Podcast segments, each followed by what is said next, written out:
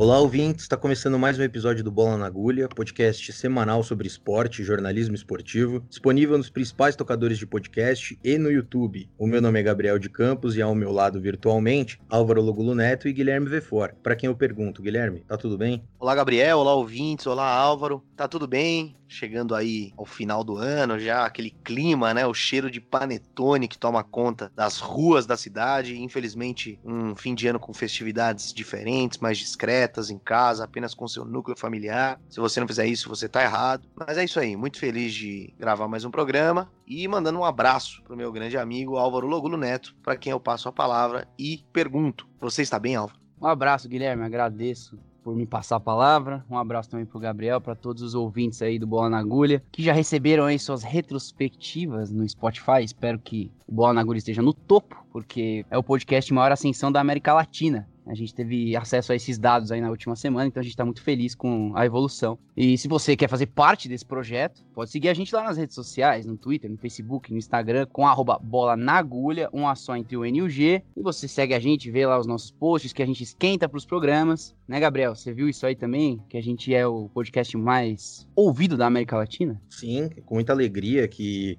é, a gente recebeu essa notícia, a gente estava na redação no dia, e na redação virtual, porque a gente respeita a pandemia. E foi uma alegria sem fim. Inclusive, essa notícia acabou com qualquer rumor, com qualquer rusga que possa ter sido criada ao longo dos últimos tempos, ao, ao longo dos últimos dias do Bola na Agulha. É, a equipe está crescendo bastante, mas graças a Deus essa boa notícia fez com que a gente entendesse que a gente está no caminho certo. E isso é muito legal. Inclusive, queria deixar um abraço, parabenizar aí as figuras que publicamente fizeram questão de lembrar que o Bola na Agulha está entre os podcasts mais ouvidos dessas pessoas no Spotify. O Spotify, como faz todo ano, soltou a retrospectiva de cada usuário, o que, que esse usuário ouviu ao longo do ano, e também soltou sobre podcast. Aí o Spotify está com um grande projeto em cima de podcasts, e soltou também o que, que o usuário, o que, que os ouvintes do Spotify têm ouvido em relação ao podcast. E, e, foi nesse que a gente foi parabenizado com o prêmio na América Latina. E também foi nesse ranking que alguns ouvintes ilustres, como Lugo, como Rodrigo Moura e outros que os nossos colegas podem publicar agora, tornar públicos para audiência, ressaltaram que ouvem, e não só ouvem o, o Bola na Agulha, como tem o Bola na Agulha como o primeiro podcast, podcast mais ouvido deles na plataforma Spotify. É, além deles, além do Lugo e do Rodrigo, também tem o Paulo, também conhecido como Paulinho, e o Marco também. São pessoas que a gente não conhece,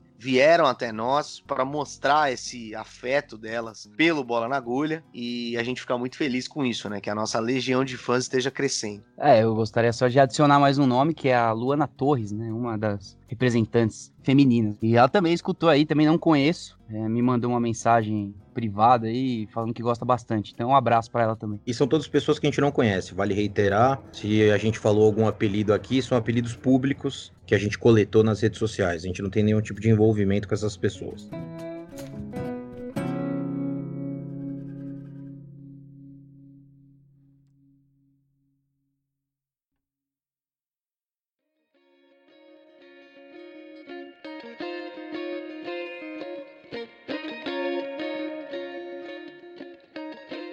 Nessa semana, o Bola na Agulha vai falar sobre o voleibol brasileiro e a Confederação Brasileira de Vôlei, a CBV. Nos últimos meses, a entidade tem sido alvo constante das críticas de atletas e da imprensa especializada. Para citar algumas, a gente pode lembrar da Carol Solberg, pelo fora Bolsonaro que ela gritou depois de um jogo, e também dá para falar do protocolo de prevenção do coronavírus, duramente criticado depois de surtos em alguns times. Tudo isso com as eleições da CBV batendo a porta, marcadas para janeiro de 21. Mas agora, a crítica mais recente se refere ao novo piso das quadras. E antes de fazer uma retrospectiva dos fatos, só apresentando o nosso convidado, que vocês já estão vendo aí na capa do episódio, não tem segredo nenhum, que é o Demetrio Vecchioli, responsável pelo blog Olhar Olímpico do UOL. Tudo bem, Demetrio? Obrigado por participar de novo do Bola na Agulha. Valeu, pessoal. Olá, ouvinte, que tá bom dia, boa tarde, boa noite. É isso. Prazer falar com vocês. Prazer é nosso. A Confederação Brasileira de Vôlei apresentou uma novidade para a atual temporada do vôlei no Brasil. Quadras uhum. reformadas de todos os times, masculinos, femininos, que disputam a Superliga. No total são 24. De cara, a mudança já era nítida. A cor laranja, que de costume pintava as quadras, deu lugar ao amarelo e ao azul, as cores do Banco do Brasil. A mudança foi uma ação de marketing da Confederação para agradar ao banco, patrocinador há 30 anos da entidade que comanda o vôlei no Brasil, que além de patrocinador da entidade, renegociou o contrato para também ceder os naming rights à Superliga. Lá em junho, foi aprovado por meio da lei de incentivo ao esporte o projeto para comprar e substituir o piso das quadras. Foram utilizados 3,18 milhões de reais, valor proveniente do patrocínio. O piso então estreou em outubro, ainda na disputa do Super Vôlei Brasil Brasil, que foi um torneio criado para preencher uma lacuna deixada pela pandemia de coronavírus no calendário. Depois, em novembro, teve início a nova temporada da Superliga. E não demorou quase nada para que as novas quadras fossem criticadas por jogadores e jogadoras, e por diferentes motivos. O principal deles se refere à aderência. A Jaqueline, por exemplo, postou uma foto mostrando queimaduras causadas porque a quadra, segundo ela, não desliza. Já o jogador William Keber, do Montes Claros, teve uma lesão no ombro por conta da superfície. De acordo com o fisioterapeuta do time, ele tentou fazer um movimento de defesa, mas a quadra travou o movimento. Ao mesmo tempo, em algumas situações, a quadra escorregava demais e estava causando quedas feias nos jogos.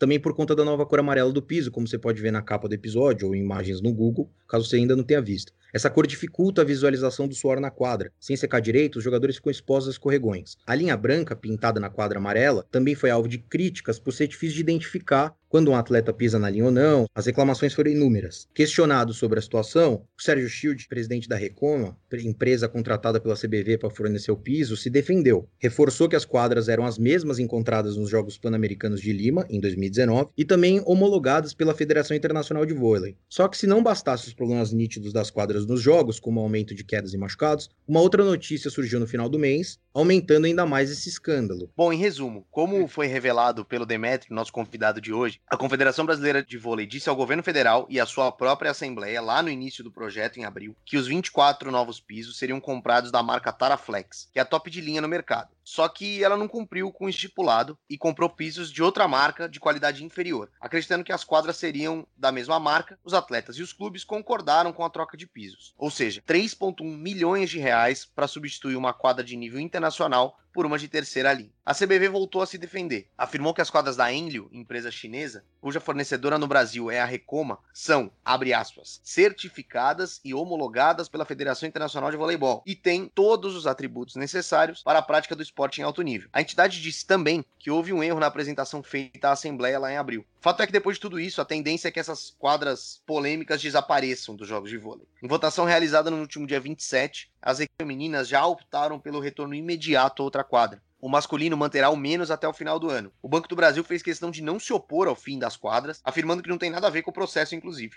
Mesmo discurso adotado pela CBV, que a troca de cores não foi exigência do Banco do Brasil. Bom, e depois desse panorama, para situar um pouco mais sobre esse caos no vôlei brasileiro, eu te pergunto: quais foram as repercussões e os desdobramentos depois que você divulgou essa notícia no Olhar Olímpico no UOL? Os atletas, os ex-atletas, a própria confederação. O que foi dito, o que foi feito ou o que não foi dito e não foi feito sobre toda essa história? Eu acho que mudou um pouco a abordagem, porque antes parecia um não parecia um erro de má fé, parecia um erro. A confederação comprou na boa fé um piso e aí diz, e, e eu não tenho motivos para duvidar, mas diz a CBV que, que ela inicialmente ela entendeu que precisava trocar os pisos, porque os pisos do vôlei brasileiro eram velhos, e aí ela foi atrás de piso, e aí ela foi atrás de patrocinador, ela chegou à verba que ela teria, e a partir da verba que ela teria, ela quem vendia por aquele preço e acabou sendo a marca chinesa, tá? Só que isso parecia só um,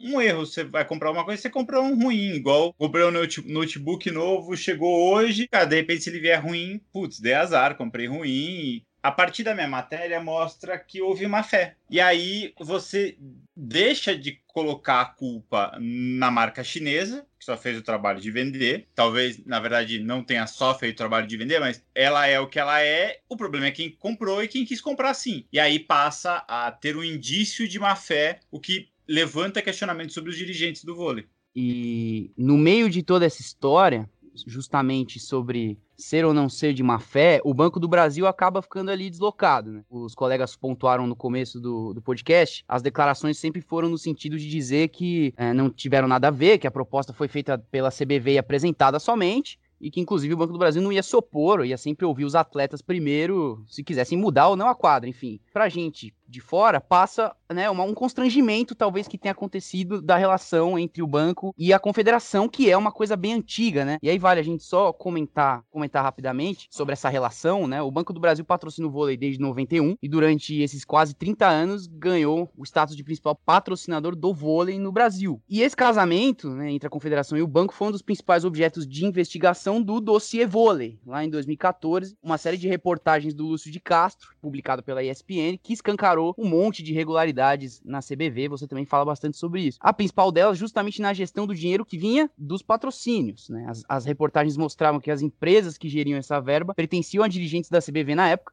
e que os contratos entre o banco e a confederação foram mediados diretamente entre as entidades por seus presidentes Aldemir Bendini e Ari Graça. Né? Mais tarde, em 2018, o próprio Lúcio de Castro publicou uma reportagem em sua agência Spotlight sobre o aumento dos repasses do Banco do Brasil à CBV durante a gestão de Bendini, né? um contrato entre 2012 e 2017 que foi 134% maior do que dos quatro anos anteriores, ou seja, mais que o dobro e sem muitas explicações do porquê. E desde o escândalo de 2014, né, o Banco do Brasil tomou algumas providências em relação ao seu vínculo com a CBV. Chegou até a suspender o patrocínio e exigiu a criação de uma política de compras, que tornava é, obrigatório publicar os contratos feitos pela confederação acima de 50 mil reais, com algumas exceções para aquelas que tinham a cláusula de confidencialidade, que inclusive foi o que a CBV alegou para não divulgar os detalhes da compra desses pisos. Né? E além disso, no começo desse ano, Demetrio, você publicou que o Banco do Brasil foi na contramão das empresas estatais que em grande maioria cortaram patrocínios para o esporte. O banco não só manteve o patrocínio milionário ao vôlei, como também aumentou o repasse, justamente para se tornar o patrocinador principal da Superliga. Agora, essa história das quadras, em que a, CBV tentou fazer um agrado ao Banco do Brasil, digamos, só aumenta essa lista. Eu queria que você comentasse um pouco sobre essa relação tão amistosa que existe e de que maneira agora, com todas essas questões que aconteceram com a quadra, essa relação pode acabar se tornando instável, constrangedora, algo assim.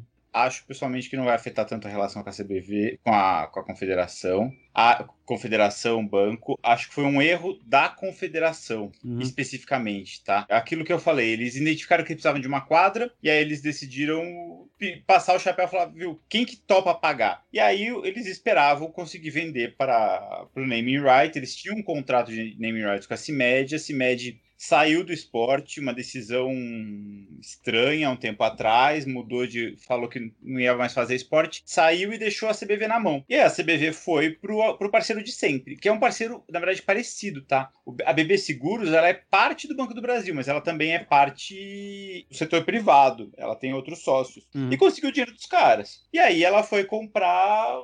Os caras só querem que entregue a quadra. E aí ele falou: ó, eu te ofereço como contrapartida ser amarela. Aparentemente foi a ideia da CBV e, a, e, o banco falou: pô, legal, acho interessante. E aí que a CBV fez toda essa besteira. E pro banco, não, ele não tem interesse em ter a marca dele relacionada a algo que tá dando errado. Ele prefere que a confederação ofereça outras propriedades e tire ele dessa. E aí a confederação demorou, mas tomou, tomou essa atitude de reconhecer. Falou, beleza, então ó, a gente deixa que eu assumo sozinho a, a treta e vocês caem fora. Inclusive porque tem isso da questão do contrato. Eles assinaram lá atrás um tipo de um TAC, né, um termo também de conduta, não é um TAC porque não é judicial, com o Banco do Brasil. Meio que, ó, você não deixa de me patrocinar, mas eu me comprometo a fazer um monte de coisa, ajustar minhas condutas. E foi o que aconteceu. E aí eles agora não, não cumprem. Bom, Demetri, além dessa relação com o Banco do Brasil, a gente também pode e tem que lembrar que a Confederação de Vôlei vai ter eleições a serem realizadas agora, dia 10 de janeiro. Só para explicar para o ouvinte, o colégio eleitoral é formado pelas 27 federações estaduais, quatro atletas das comissões nacionais, dois atletas do vôlei de quadra, dois do vôlei de praia, 54 atletas das comissões estaduais, oito medalhistas olímpicos eleitos representantes e nove clubes. Duas chapas concorrem no pleito, a Renova Vôlei, formada por Marco Túlio Teixeira para presidente, e Sérgio Dutra dos Santos para vice, que é o Serginho o líbero campeão olímpico. E a chapa, hashtag Tradição, Ética e Inovação, com Walter Pitombo Laranjeiras, o Toroca, como presidente, e o Radamés Latari para vice. O Toroca, que é o atual presidente reeleito, iria para o terceiro mandato, que ele foi presidente também nos anos 90. Dirigente tem amplo apoio do Colégio Eleitoral. No último dia para registrar a chapa, há menos de um mês, o site da Confederação Brasileira de Vôlei publicou quem dos votantes já tinha declarado apoio aos candidatos. 18 federações das 27 e 23 dos 54 atletas das comissões estaduais declararam apoio a Toroca, ao passo que só duas federações e o medalhista olímpico Rodrigão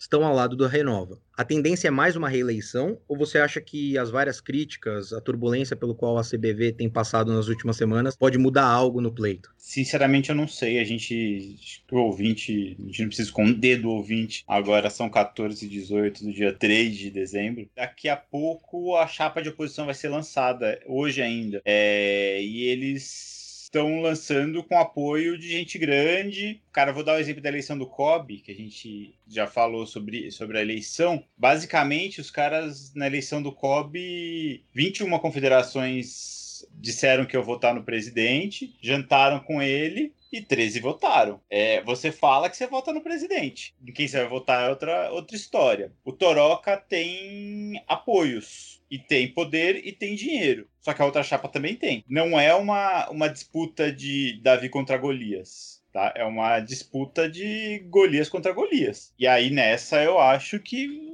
muita água vai rolar. Até porque a Superliga tá com muitos casos de Covid, a eleição demora ainda, o Ari Graça vai entrar, eu acho que ainda de alguma forma. Acho que é cedo para dizer, sabe? Não vai mudar muito, assim, tipo, é, é, trocar o Del Nero pelo, pelo Ricardo Teixeira, pelo, pelo Caboclo, sei lá, tá o Caboclo agora, e aí um, alguém do Marcelo, do, do Del Nero, Del Nero lançar alguém candidato. Eles eram amigos, hoje não são mais. Não, não muda, sabe? Não é, não é renovação. E o Banco do Brasil tem alguma preferência? Não sei, cara. De, de, não, não sei, não sei. Pô, enquanto a gente aguarda as eleições, que provavelmente vão ser o próximo capítulo né, dessa história toda do vôlei, para a gente ir caminhando aqui no, no programa. A gente já falou um pouco sobre a repercussão negativa entre os jogadores e os jogadores, que já gerou um desgaste com a confederação. Tem essa confusão de comunicação na entidade, desde a Assembleia do Piso até agora, com esses desdobramentos da, da confusão toda. O Banco do Brasil que tirou o corpo fora nessa história. As eleições que a gente acabou de falar e tudo isso num cenário de pandemia por si só imprevisível como vai estar o esporte no ano que vem. Eu queria saber de você, Demetrio, o que, que, você acha que vai ditar o futuro do voleibol, assim, no ano que vem, depois de toda essa confusão? Como você projeta que vai ser o ano de 2021, sabendo que as relações estão deterioradas e pensando também que ano que vem é ano de Olimpíada, né? Como é que entra o vôlei brasileiro num ano que é importante por ser ano de Olimpíada. O vôlei é estranho porque é um esporte de muita treta. Os caras. É um esporte de picuinha, assim, sabe? Todo mundo faz picuinha com todo mundo, todo mundo fala mal de todo mundo pelas costas e pela frente. Se a gente for pensar no ranking de atletas, principalmente no feminino, as atletas odiavam ter. E elas estavam protestando, fizeram mil protestos contra o ranking. O Zé Roberto protesta contra o ranking. O Zé Roberto foi boicotaram ele, não deixaram ele votar. E o Zé Roberto é o técnico da seleção e as jogadoras joga, jogam pela seleção. E todo o incômodo histórico, pô, faz, sei lá, três anos que a comissão de atletas inteira renunciou porque a confederação não, não aplicou o fair play, não eliminou o time de Guarulhos, que era o time do Escadinha, e o André Heller renunciou e todo mundo renunciou. E os caras se dão, sabe? É, é um negócio bizarro que os caras conseguem driblar um monte de dor de cabeça e conviver, sabe? O, o Zé Roberto e o Bernardinho se odeiam, mas o Zé Roberto convoca as, as, jogadoras do Bernardinho e aparentemente nunca falou, cara, não, você é time Bernardinho, eu não te quero. Cara, eu não sei como eles sobrevivem. Eles têm um, algum tipo de pacto que eles se engalfinham e na hora que é importante eles se juntam e são fortes. Juro, não consigo entender. Dá certo. E eu acho que vai continuar dando. É legal você falar sobre essas relações estranhas e, e, como eles conseguem sobreviver com relação a isso, porque eu tenho uma outra pergunta que, que vai falar um pouquinho também de eleição. É, depois que você divulgou as irregularidades na compra do, dos pisos por parte da CBV, também foi noticiada em alguns lugares uma confusão num grupo de WhatsApp, em mais de um grupo de WhatsApp, né, envolvendo, a, envolvendo o presidente da Federação de Pernambuco, Celso Assunção, e o jogador e o ex-jogador da seleção brasileira, o Gilson, né? O Gilson mão de pilão. Não necessariamente os dois brigando entre eles, mas o Celso Assunção, que é o presidente da Federação de Pernambuco, ironizou uma fala do Gilson, ex-jogador, que estava indignado com a forma como o processo foi conduzido, falta de esclarecimento, de transparência, como que pode comprar uma quadra desse jeito, enfim. E o presidente da federação ironizou, desmereceu o jogador nesses grupos de WhatsApp, e tem um monte de print divulgado. Quem quiser encontra na internet esses prints de, de gente repudiando depois a fala dele. E, e ele sendo até um pouco intrigante nas mensagens falando sobre a votação da, né, da eleição que vai acontecer, de pessoas ligando para ele na tentativa de dissuadi-lo sobre o pleito, enfim, mensagens um pouco estranhas. E aí eu queria assim entender um pouco mais sobre esse episódio especificamente, o que, que ele representa nessa, nessa questão das relações que você já falou um pouquinho, né? No meio de tantas outras polêmicas, como é que fica um, um potencial movimento de jogadores do vôlei? Como que os jogadores podem se colocar diante dessa situação é, contra pessoas de federações, como é o caso do Celso Assunção? Enfim, como que isso pode impactar também uma possível eleição? Cara, eu acho que também não existe uma unidade assim. Eu, sinceramente, eu vi muito por cima o início da discussão uhum. é, e vi as respostas do Gilson e da galera defendendo o Gilson. O cara mexeu com o cara errado, sabe? Tipo, o Gilson é muito carisma. Uma coisa é você falar mal do, do, do Maurício Borges, outra coisa é você falar mal do, do Escadinha mesmo do Gilson não, sabe? Mas eu não consigo ver unidade nas coisas, sabe? O vôlei teve uma eleição de comissão de atletas é, interna e foi uma eleição disputada, assim. Os caras, não sei se rolou ofensa, acho que não, mas eles se engalfinharam por votos o Rodrigão ganhou, uhum. Marcos Vinícius Freire perdeu, o que, é, o que é o indício de uma derrota do grupo do Nusman, que é por sua vez o grupo do Ari, e eles têm grupos políticos internos lá, lá dentro, assim. Não é só atleta contra a confederação, contra a confederação, sabe? Eu acho que são grupos políticos diversos. Se a gente pensar no vôlei feminino, o Bernardinho é um grupo, o Zé Roberto é outro grupo e o Luiz Omar é outro grupo. Eles são é uma tríplice fronteira. De repente, tipo, nesse mundo político tem mais fronteiras do que a gente consegue enxergar, sabe? Eu acho que existe há um bom tempo o incômodo da classe de atletas com a classe política, isso em várias confederações, mas eu não sei também quanto eles confiam neles mesmos como gestores. Se a gente for pensar, quem, quem montou o time de vôlei, o Ricardinho fez besteira, a Elisângela no Sul fez besteira, o Gustavo fez besteira, o Lipe fez besteira. Esses caras não conseguiram ser administradores. São todos ótimos atletas, são todos medalhistas olímpicos. E eles, como gestores, eles não foram bons. Não vejo uma linha clara entre atletas unidos contra dirigentes, porque eu acho que se eles fizerem isso, eles vão, vão, vai dar errado, sabe? Já quase partindo para o final desse bloco, no meio disso tudo ainda tem a pandemia, né? E o protocolo de prevenção ao coronavírus que tem sido muito criticado no vôlei. E se a gente pegar o, o exemplo de outro esporte coletivo que é o futebol, o protocolo da CBF também foi muito criticado. Só que a resistência dela em alterar o calendário, postergar jogos, em adiar jogos, é muito mais restrito, aparentemente, do que o da Confederação Brasileira de Vôlei. É correto dizer isso? E, mais, o que, que você acha do protocolo da CBV. Hoje, especificamente, estou questionando isso da confederação. Assim, a, a UNBB soltou uma lista de números de Covid para confirmar que eles vão manter o esquema de subsede. De subsede não, mini sede, que está dando certo. Enquanto isso, a Confederação de Vôlei está putz, no feminino, dá para falar que uns 10% das pessoas pegaram Covid, dos, dos, atletas, é muita coisa, não pode. Só que eu não sei os dados, não sei se a confederação reconhece que tá errado, me parece estar. É muita viagem pelo país, é muito pouco teste pro número de viagem, cada atleta viaja três vezes entre um teste e outro, os resultados demoram. Uma atleta joga em Minas, e aí ela tá com sintoma, aí ela volta pro Rio, aí ela faz exame, aí depois ela vai jogar em Brasília Brasília e o, e o exame fica pronto na hora que ela chega em Brasília. E aí descobre-se que em Brasília, que é a menina que mora no Rio, pegou Covid em, em Belo Horizonte. Nisso ela fez duas viagens e ela vai ter que fazer mais uma para voltar para casa. E já fez mais um jogo. É muita coisa, me parece ruim e errado, mas eu acho que para cravar, falar tá errado, os caras precisam mudar. Eu preciso desses números que eu não tenho ainda.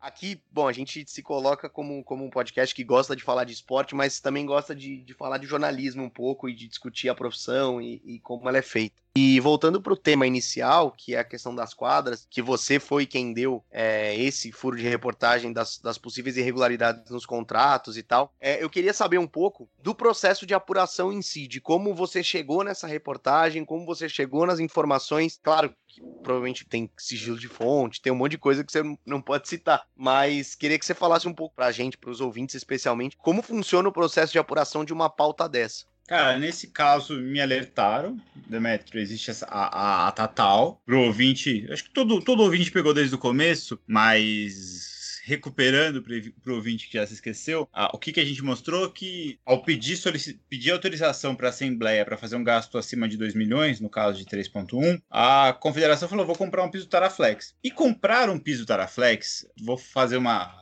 rápida defesa do pessoal da CBV, é como dizer que você vai comprar um gilete. Vou ali no mercado comprar um gilete e você volta com uma lâmina de barbear Bic. Ah, talvez você não teve o intuito de mentir e falar que você ia comprar um gilete e voltou com uma lâmina de barbear. Só que uma vez que você é uma confederação, e Taraflex é, um, é uma marca que, que ganhou essa. É igual Durex, é igual Xerox, é, eu vou comprar um Durex e você compra um Durex de outra marca que não é Durex. Você é uma confederação, você precisa comprar Durex, você precisa comprar Gillette. Se você é um nadador e vai, e, usando o exemplo da Gillette, você, vai, você é um nadador, você vai fazer raspagem na véspera da Olimpíada, você não vai fazer raspagem do, com bique e correr o risco de se, se cortar, você vai fazer de Gillette. Então, se você vai comprar um piso e você sabe que o piso chama Taraflex porque só tem um piso bom que é o da marca Taraflex, você compra o da marca Taraflex dá um jeito. Aí eu recebi a, a alguém me deu, da, deu a dica, falou, ó, olha só, Demetrio, rolou na ata, eles falam Taraflex, aí temos uma matéria. Aí, eu já, aí o resto eu sabia, sabia que, que tinha um convênio no Ministério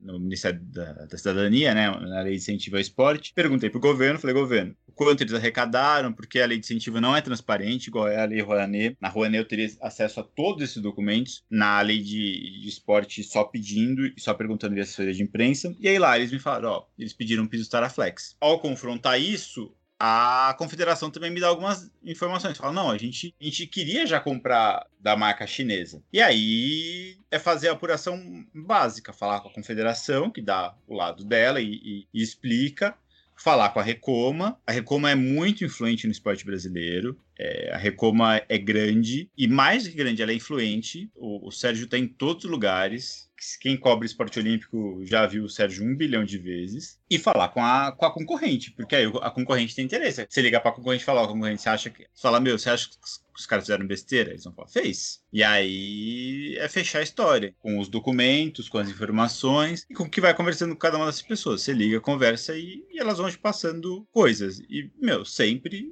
ouvir quem tá na oposição. Regra número um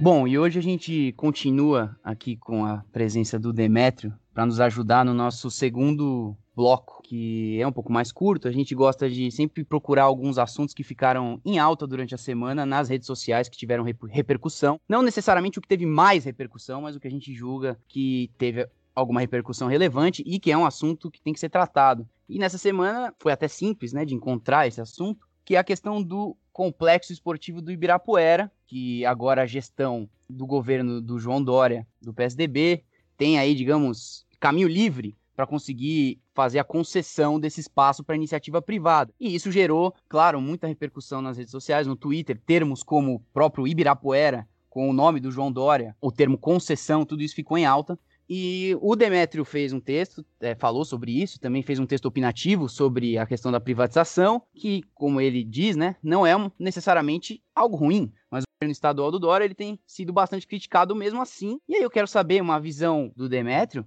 sobre essa concessão em específico. A gente sabe que tem a do Pacaembu, tem a do AMB, tem a do Autódromo, enfim, por que essa concessão, nos moldes que ela foi pensada, vai ser ruim para o esporte? Porque ela não pensa no esporte. É, o complexo de Ibirapuera, para quem não é de São Paulo, para quem não conhece tão bem, é, eu mesmo fui conhecer, entender o que é o complexo do Ibirapuera há muito pouco tempo. Cara, ele tem um complexo aquático legal, assim, daria para receber uma etapa de Copa do Mundo de natação ali. Ele tem algumas várias quadras de, de tênis. Ele tem um ginásio, que é o ginásio que a gente conhece. Tem um ginásio menor que é muito bom para lutas. Ele tem um estádio que as principais competições de atletismo da história do país foram lá. Ele tem o Palácio de Judô, que é um mega tatame de treinamento. Ele tem dois, duas pequenas quadras. Ele tem academia. Ele uhum. é um uhum. lugar para se praticar esporte, assim. Tipo, ele é um clube. Ele é um clube que você vai para ir na piscina, você vai correr. É, ele é um pouco diferente do clube, porque ele não tem, sei lá, churrasqueira, mas ele é um clube. Quando eu, eu penso, quando a gente olha para uma cidade, a gente tem que falar, bom, o que uma cidade precisa, sabe? Meu bairro não tem uma, uma tabela de basquete. Onde tem um espaço que eu posso colocar uma tabela de basquete? Ou meu bairro não tem um posto de saúde. Que prédio que a prefeitura, a prefeitura, estado, o governo, podem localizar para construir um, um, um, posto de saúde? O que, que, o que, que São Paulo precisa? São Paulo precisa. A piscina está fechada, a gente precisa abrir a piscina. O estádio está fechado, a gente precisa abrir o estádio.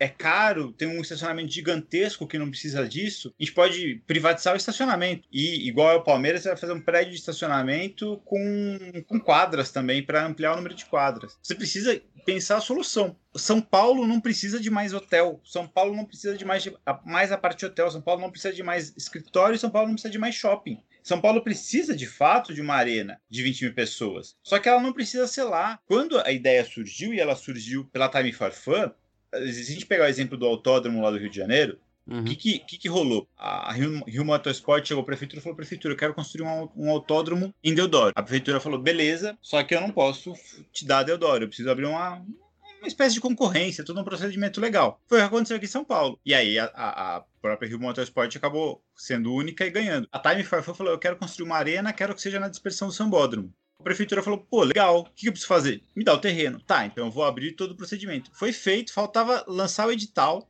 Uhum. Trocou o prefeito, o Dória entrou, falou: não quero mais isso. Vou privatizar o Embi inteiro, do, do sambódromo até o final. E aí deu errado essa privatização. Ele não voltou com a ideia antiga. O que, que ele fez?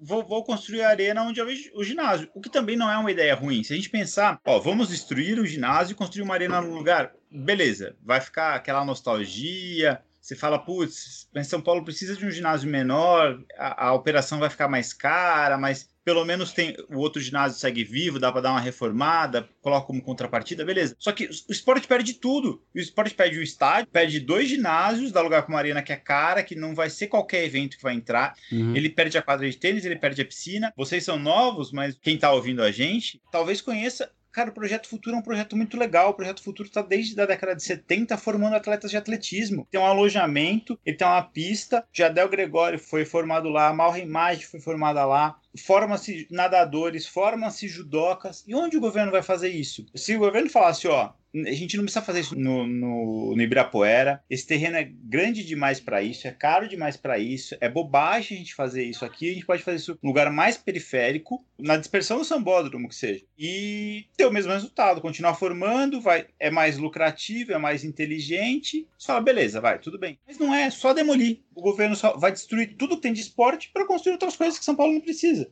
Ah, e o dinheiro, cara, vou dar o exemplo do Pacaembu. Pagou 110 mil reais, digamos, de luvas para o concessionário para ficar com o Pacaembu. Eu não acho um absurdo. Só que 110 milhões de reais, ou parte desses 110 milhões de reais, eles precisam ser aplicados em, em esporte. A piscina do Pacaembu vai deixar de ser pública? Meu, tem 110 milhões de reais para construir outra piscina. Com 10 você faz uma piscina olímpica em qualquer outro lugar da cidade. Pega qualquer terreno da prefeitura, constrói uma piscina olímpica e fala: ó, aqui vai ser o ponto de treinamento e atleta de natação da cidade. Sobra 100 milhões ainda. Dá para fazer, só que precisa ter boa vontade. Não olhar os equipamentos esportivos como uma oportunidade de fazer dinheiro. Eu escrevi um texto ontem que eu, que eu, que eu dei exemplo do, de geladeira. Você tem uma geladeira velha na sua casa, ela está quebrando, ela está te dando despesa, gastando muita energia porque ela é velha. Você precisa trocar sua geladeira. Se você vende essa geladeira no ferro velho, pega o dinheiro com uma televisão, é a mesma coisa. Se você destrói a piscina e não constrói outra, você perde uma piscina. E a cidade precisa de uma piscina, onde as pessoas possam, os nadadores irem para a piscina e os fãs irem torcer. Como jornalista, minha primeira competição de natação profissional que eu vi na minha vida foi lá. Primeira competição de atletismo foi lá. Minha primeira primeiro mundial que eu assisti foi lá, o segundo foi uhum. lá. Primeira vez que eu vi uma competição de circuito mundial de ginástica foi lá. Isso precisa existir para que as pessoas gostem. Eu gosto de natação porque eu fui lá assistir competição. As pessoas precisam ter essa, é, é, esse costume. E todas as cidades grandes têm. Nova York, Paris, Los Angeles, Tóquio, Roma. Tem estágio de atletismo. Por que, que São Paulo não pode ter uma competição de atletismo? E aí é esse meu desabafo. E, e só um complemento, Demétrio. Claro que fica tudo a cargo da concessionária, né? A concessionária não precisa seguir à risca o projeto estipulado pelo governo do estado, ainda que seja muito difícil que algo muito diferente disso entre na conta. Mas aí é uma pergunta que, que também é parte de uma indignação. A concessionária ela não precisa dar justificativa do que, que vai fazer com esses atletas, não é? Para ela vencer a licitação. Ela não precisa falar, não, os atletas do Projeto Futuro vão para determinado espaço, ou isso precisa estar tá discriminado para cada um dos atletas prejudicados? Isso devia estar, tá, devia ter sido cobrado pela Alesp. A Alesp autorizou o governo do estado a privatizar. Ela devia falar: eu autorizo, desde que você se comprometa a manter durante todo o período da concessão um no mínimo de 500 atletas treinando em outras estruturas estaduais com, com refeição, alojamento, etc. Você vai se comprometer?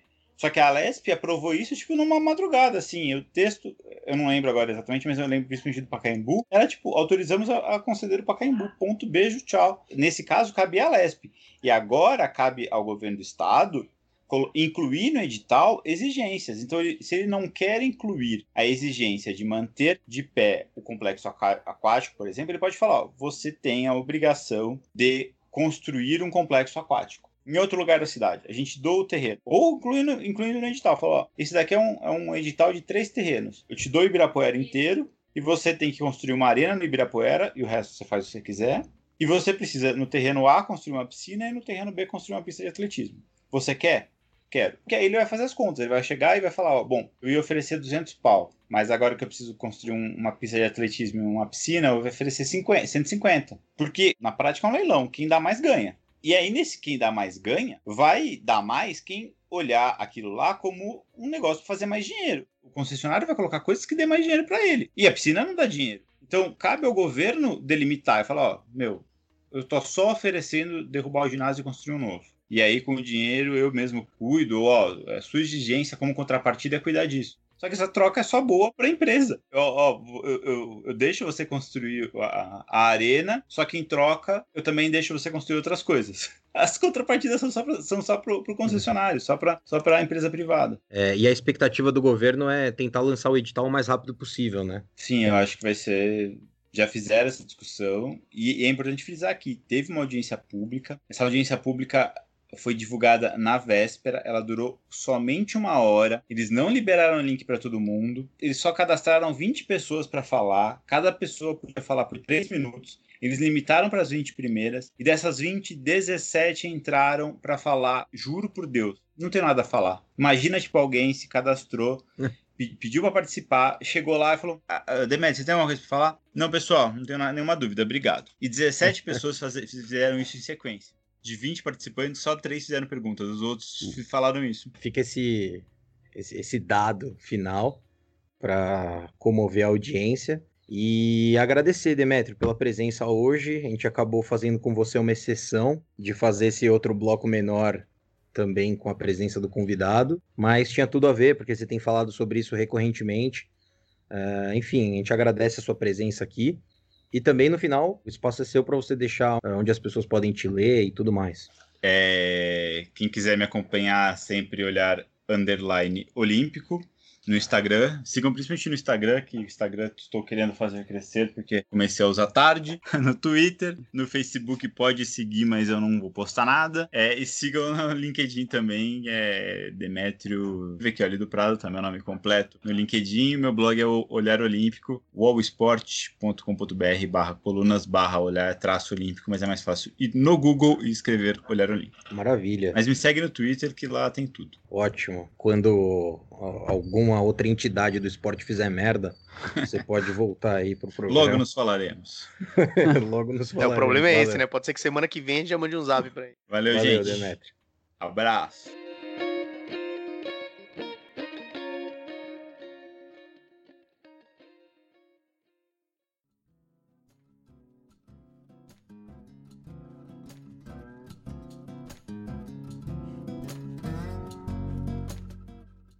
Bom, e é isso. Ao contrário das últimas semanas, a gente termina o programa hoje num alto astral que talvez tenha a ver com a presença do convidado. Visto que toda vez que a gente grava só nós três o programa, fica um certo clima perigoso no ar. Mas o episódio do Bola na Agulha vai chegando ao fim e é com muita alegria, com muita satisfação, com muito prazer que eu passo a palavra ao Guilherme Vefor, depois de agradecer claramente aí a presença do Álvaro que abrilhantou o programa. Não, o clima é bom também, porque a gente já vinha numa sequência de programas sem convidados, e aí existiu uma cobrança interna por parte de uma ala aqui da equipe, o pessoal ali, não vou dizer se é da técnica, se é da edição, mas o pessoal tava cobrando convidado. Então por isso que o clima hoje tá mais gostoso, tá mais tranquilo. E por isso que eu mando um abraço a todas e todos que estão nos ouvindo. Mando um abraço também a toda a nossa equipe do Bola na Agulha. E mando um abraço junto com a passagem da palavra pro meu amigo Álvaro Logulo Neto. Forte abraço. Que fique claro que fazer o programa A3 também é uma grande satisfação. Não sei o que, que o, o, o Gabriel tá chateado, mas também é muito gratificante. eu gosto muito. Muito legal, muito bacana. E... Muito me agrada também. Ah, que bom saber. Claro que o convidado né, dá aquele plus a mais pro nosso programa. Eu esqueci de falar no começo, então vou falar agora no fim. É, pro pessoal aí seguir a gente lá no YouTube, pô, se inscreve no nosso canal lá, que a gente tá soltando os episódios. Se você tiver à toa, você coloca lá pra ouvir também. Às vezes é mais fácil de fazer login do que fazer login no, no Spotify da vida, nos outros tocadores, enfim, é esse meu recado final. Um abraço e até semana que vem. É, e só lembrar a audiência, se você quer realmente fazer parte dessa família unida que é o Bola na Agulha, você pode participar da nossa campanha de financiamento coletivo pelo PicPay. A gente abriu no aplicativo PicPay uma campanha que o ouvinte pode passar a ser um contribuinte. E lá tem cinco perfis, cinco possibilidades de doação que você pode escolher a que te contempla mais, pode escolher aqui, aquela cujo perfil se adeque mais à sua personalidade, à sua possibilidade de contribuir, e você ajuda o Bola na Agulha mensalmente pelo valor descrito ali. Todo o dinheiro que a gente arrecada no PicPay, a gente reverte para o podcast, que é feito de forma independente, apesar da gigantesca equipe que a gente tem. A gente não tem interesse nenhum de enriquecer com o PicPay, é simplesmente, simples e unicamente para fazer o Bola na Agulha continuar de pé e continuar prosperando e chamando pessoas com, com, com um grande quilate de Demetrio Vecchioli Guilherme Vefor e Álvaro Lugulo Neto. É com essa breve homenagem que eu encerro o Bola na Agulha dessa semana.